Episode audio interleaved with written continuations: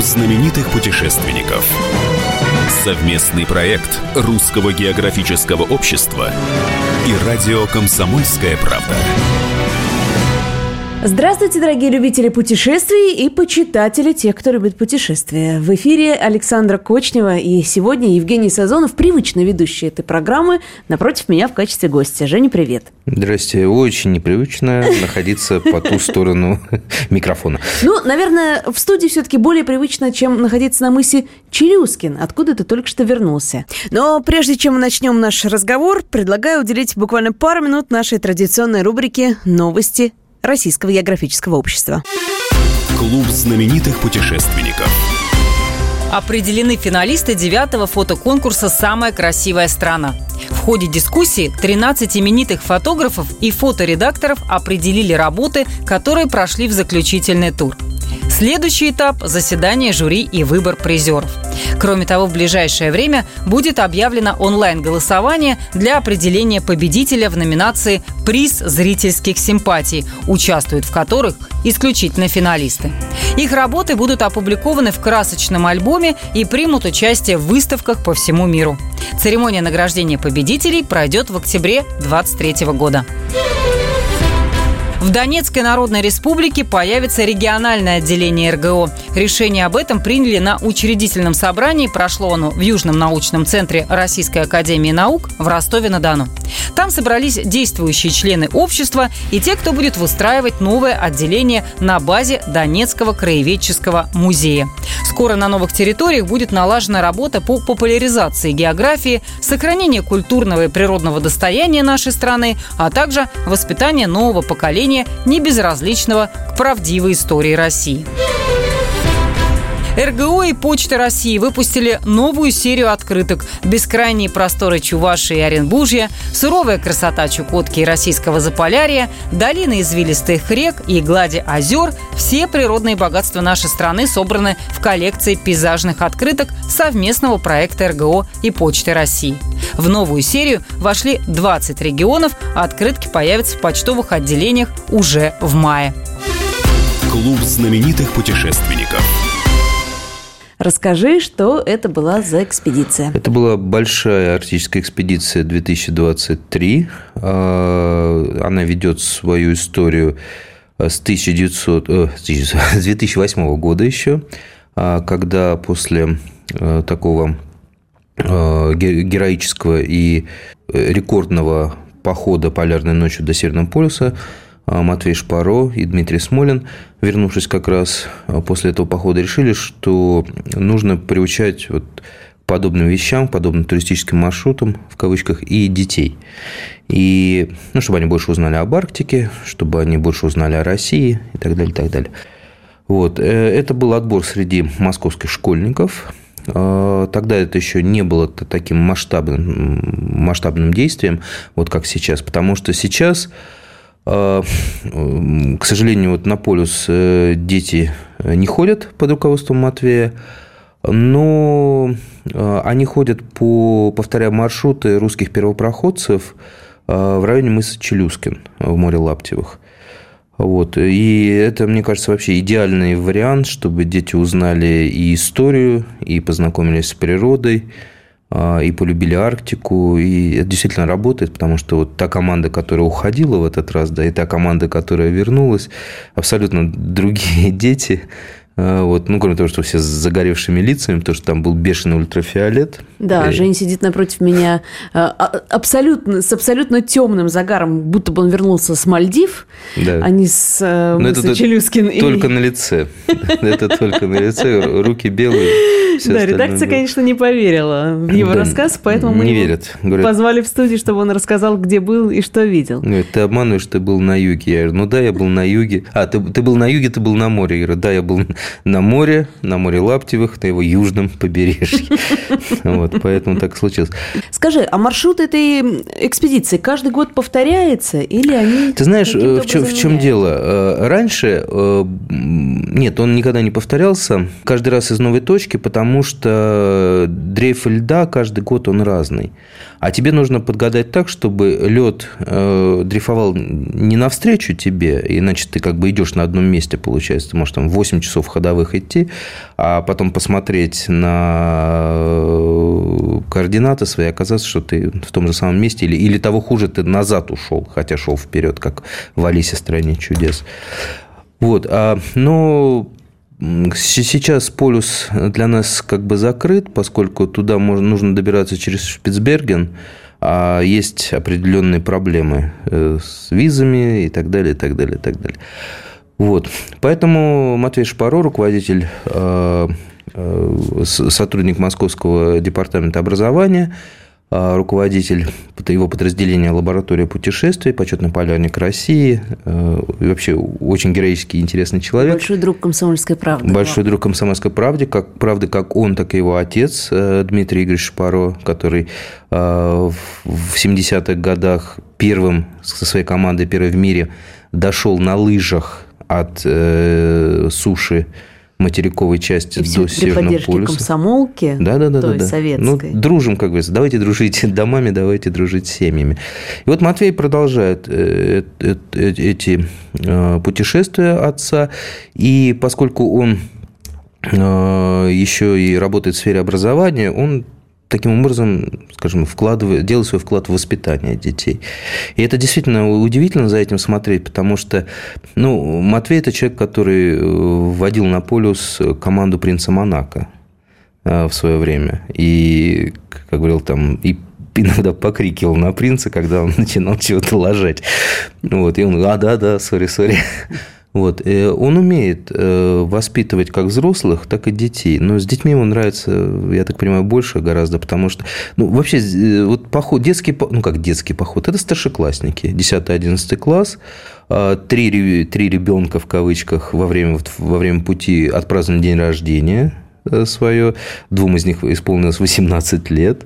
И вместо торта празднично открыли консерву. Нет, был, был, были у нас э, пирожные припасенные, сублимированные. Было даже сублимированное мороженое. А, то есть все было. Ну, это вкусно. Э, это очень вкусно. А на полюсе все очень вкусно. Вернее, в Арктике все очень вкусно, да.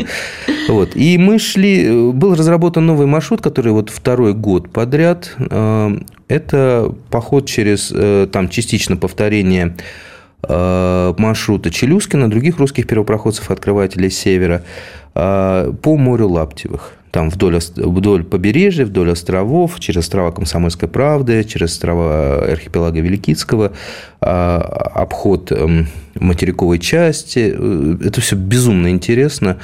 А, Причем многие говорят, ну что вы там можете увидеть? Да лед, лед, лед, лед, лед, лед. Иногда еще и лед, да. Но на самом деле, даже вот когда ты идешь по ровной, достаточно такой относительно поверхности, все равно лед каждый раз разный. Разный э, свет, разный цвет, э, разные, ну, там, потом начались э, таросы, это ледяные горки, да. Они, правда, не такие большие были, как на пути к полюсу, но тоже мы намучились. Ну, то есть, каждый день он не был похож на другой. И с детьми безумно интересно, потому что ну, взрослые, они обычно там повидали уже много, да, они такие свои чувства не особо показывают. А дети, ну, для них все впервые, они такие открытые, такие интересные.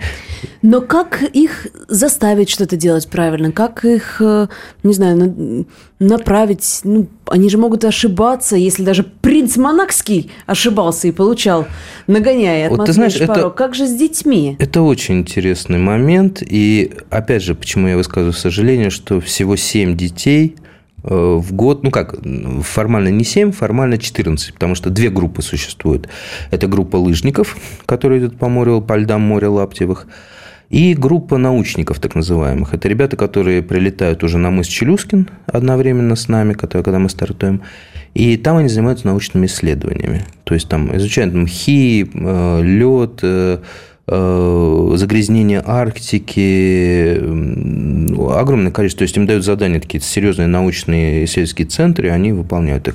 Кстати, вот ребята, которые лыжники, они тоже э, в этот раз э, делали научные исследования, они измеряли магнитное поле Земли, вот каждый день, где мы шли, там девчата с теодолитом мучились. Вот мы с тобой к научным изысканиям вернемся давай немножко угу. позже. А вот, а вот сейчас про именно психологическую как, да. составляющую, Смотри, как их организовать. Их, никто, их... их никто ничего не заставляет делать. А, вообще, сам отбор, а, который происходит, он весьма интересен, потому что там порядка, ну, тысячи, наверное, детей, которые проходят сначала через географический диктант, полярный, э, арктический диктант. Они пишут там эссе, вот это все анализируется, они, почему я там хочу, например, попасть в Арктику, да? О, интересно. Затем из этих ребят э, отбираются там около, там, чуть больше сотни, они проходят через тренировки в Карелии. Угу, а, это, подготовка. Это настоящий, это такой, знаешь, экзамен. А, они, как космонавты, наверное. Да, это зимний поход в Карелии, это поход, который там не каждый взрослый э, там скажет, я пойду. Нет. Ну, детям это все, все равно интересно, да. Э, там они костры разжигают, они ночуют в палатках зимой, они тащат эти рюкзаки, идут на лыжах, там с собаками тоже идут, этой хаски. Вот. А, и из них уже потом выбирается 7 человек, которые лыжников, и 7 человек научников. Ну вот тут вот мы сделаем небольшую паузу и вернемся в следующей части нашей программы к тому, зачем они туда идут в Арктику, какие научные открытия были. И самое главное, ты-то как среди них оказался? Евгений Сазонов расскажет об этом буквально через несколько минут. Не переключайтесь.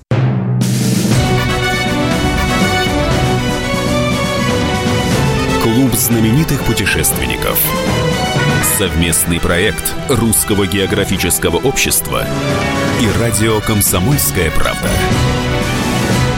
Возвращаемся в студию радио «Комсомольская правда». В эфире Александра Кочнева. Сегодня я в качестве ведущей вашей любимой программы, а в гостях у меня Евгений Сазонов. Мы с ним поменялись сегодня немножко местами, точнее, он уступил мне кресло ведущей, чтобы рассказать о своем походе в составе большой арктической экспедиции на мыс Челюскин. Мы остановились на том, что э, как подбираются школьники для этой экспедиционной группы, какую подготовку они проходят. Давайте вот сейчас э, узнаем, а зачем они туда идут. Научная группа чисто занимается на мыс Челюскина научной работой, только ей. А спортсмены, они, ну, это как бы, как сказать, такое, знаешь, повторение маршрута Челюскина, повторение маршрута первопроходцев. А, изучение, опять же, Арктики, потому что ведутся, а, в этот раз велись, брались пробы там снега, льда, а, измерялось э, магнитное поле Земли, там же у нас говорят, что Северный полюс там блуждает, бегает. Вот ребята пытались его, так сказать, магнитный полюс поймать. Вот. Но больше это, наверное, знаешь, такая патриотическая вещь, воспитание.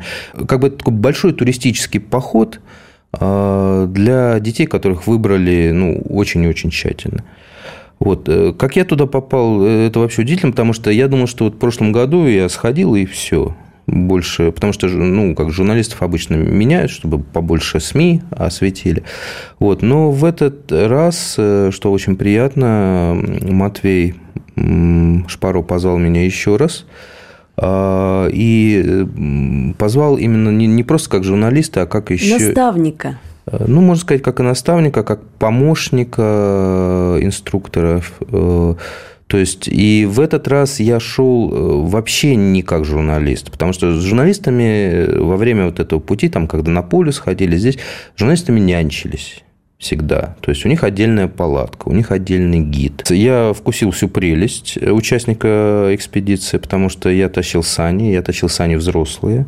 Они весили килограмм, наверное, 60 в общей Боже. сложности. И они были действительно очень тяжелые, потому что там было, кроме моих вещей, еще и фотоаппаратуры, там еще было топливо, там еще была еда, там еще был общак, а, сигнализация от медведей, Э, рем, ремнабор. Это объемная штука сигнализация? А, нет. Я это... думала, вы по сковородкам стучите, честно э, говоря. Нет, нет. Э, просто чтобы не выставлять на ночь часовых, что, потому что надо поспать, очень тяжелая по физике экспедиция, ставится вокруг лагеря, натягивается веревка и несколько датчиков, которые там, если веревку задеваешь, они начинают там очень противно и громко пиликать.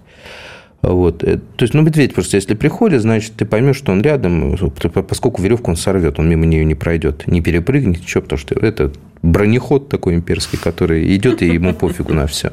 В чем мы, собственно, убедились в первый день.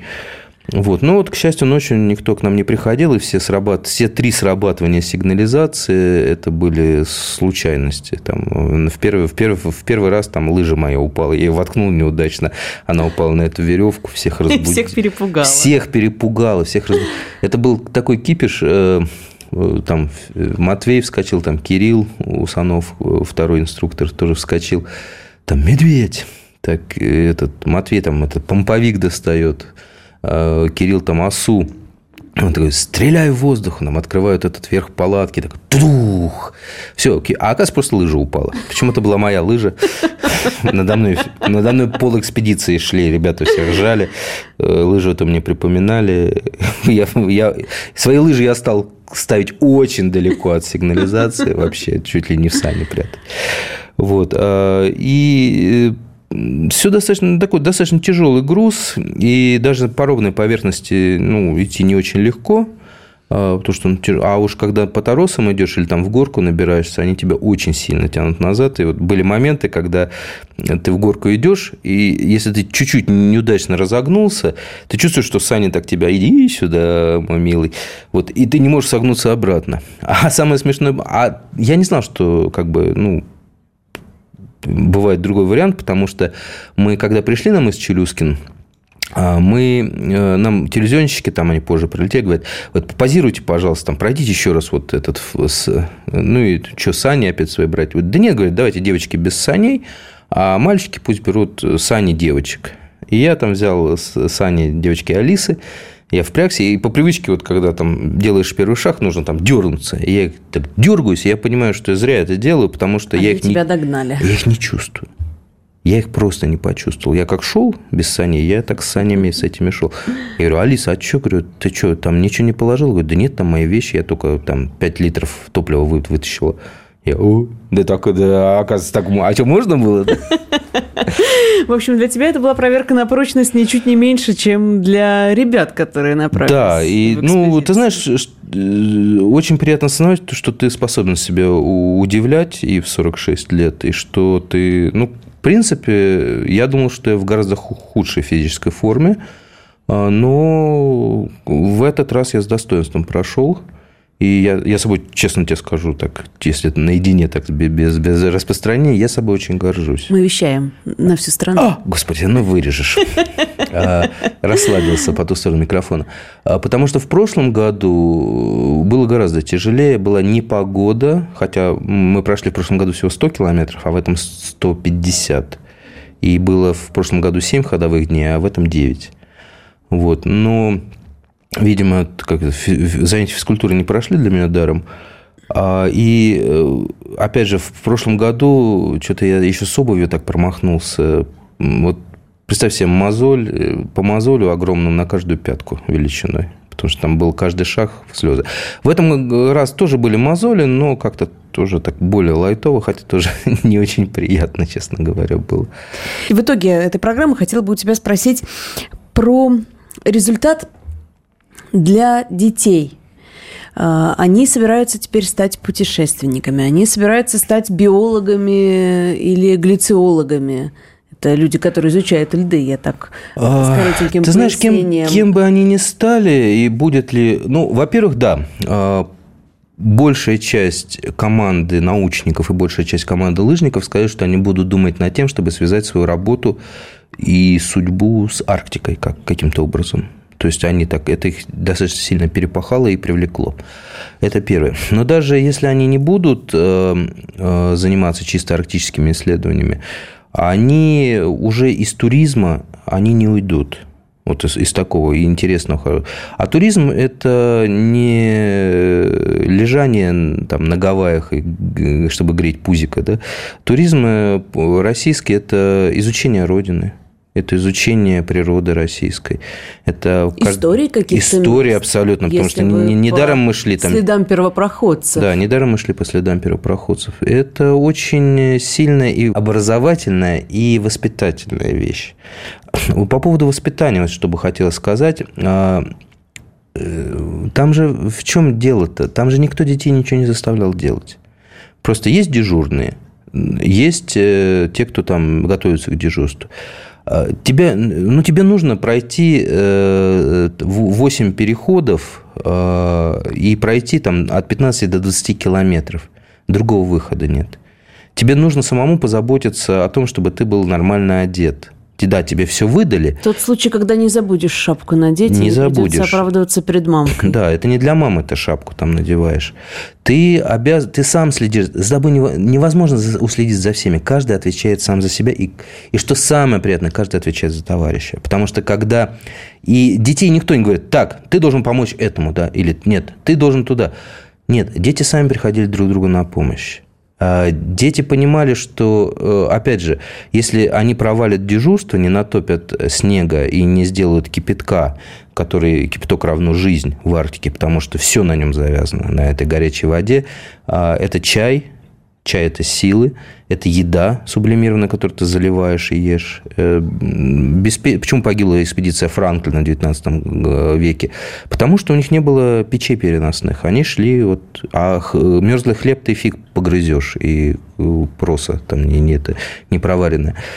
Вот. И они понимают, и э, они приходили друг другу на помощь. То есть, вот толкают эти сани, да, кто-то сзади их э, там впереди толкает. А, он даже не знает, что ему помогают сзади, толкают тоже. Он не понимает, почему ему легче стало. То есть, ребята там палками упирались, руками упирались. Вот. Была ситуация, у нас одна девочка оказалась, она была из запасной группы, и э, она чуть ли не в последний день вошла в основную команду. И мы идем, а она что-то что-то мало ест очень. Я говорю, а что ты не ешь-то? Он говорит, а я же вегетарианка. Здрасте. А что ж ты не сказал? А что надо было, да?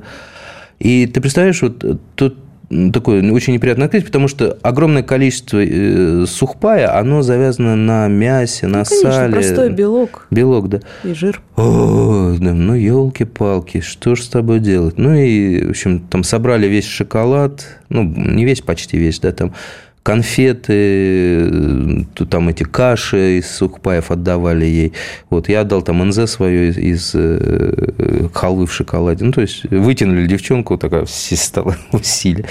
Вот. Никто не заставлял это делать. Сами, сами, сами. Классно. Мне кажется, вот таких проектов, которые воспитывают детей и просто заряжают их каким-то желанием. Их должно быть больше чего-то. И должно добиться. быть больше. Да, и тут не надо однозначно. будет кричать, давайте, любите Родину. Ты, ты сам возвращаешься с такой экспедиции с глубокой любовью к Родине. Ну что ж, в надежде, что таких проектов будет действительно больше, мы завершаем сегодняшний выпуск программы «Клуб знаменитых путешественников». Евгений Сазонов, обычный ведущий программы, был сегодня в гостях у меня, Александра Кочневой. До новых встреч! Клуб знаменитых путешественников.